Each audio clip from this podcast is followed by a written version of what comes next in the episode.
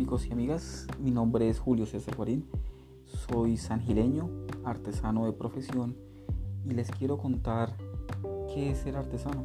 Artesano es sentir, vivir, soñar y expresar a través de nuestros productos.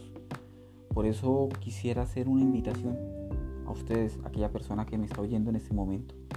Lo invito a que cada vez que veas a un artesano, te acerques a él, le preguntes sobre su oficio, sobre la forma en la cual elaboro este producto y te vas a encontrar una bonita experiencia, algo que te va a encantar y vas a llevar un bello recuerdo de aquel oficio, de aquel artesano que conociste ese día.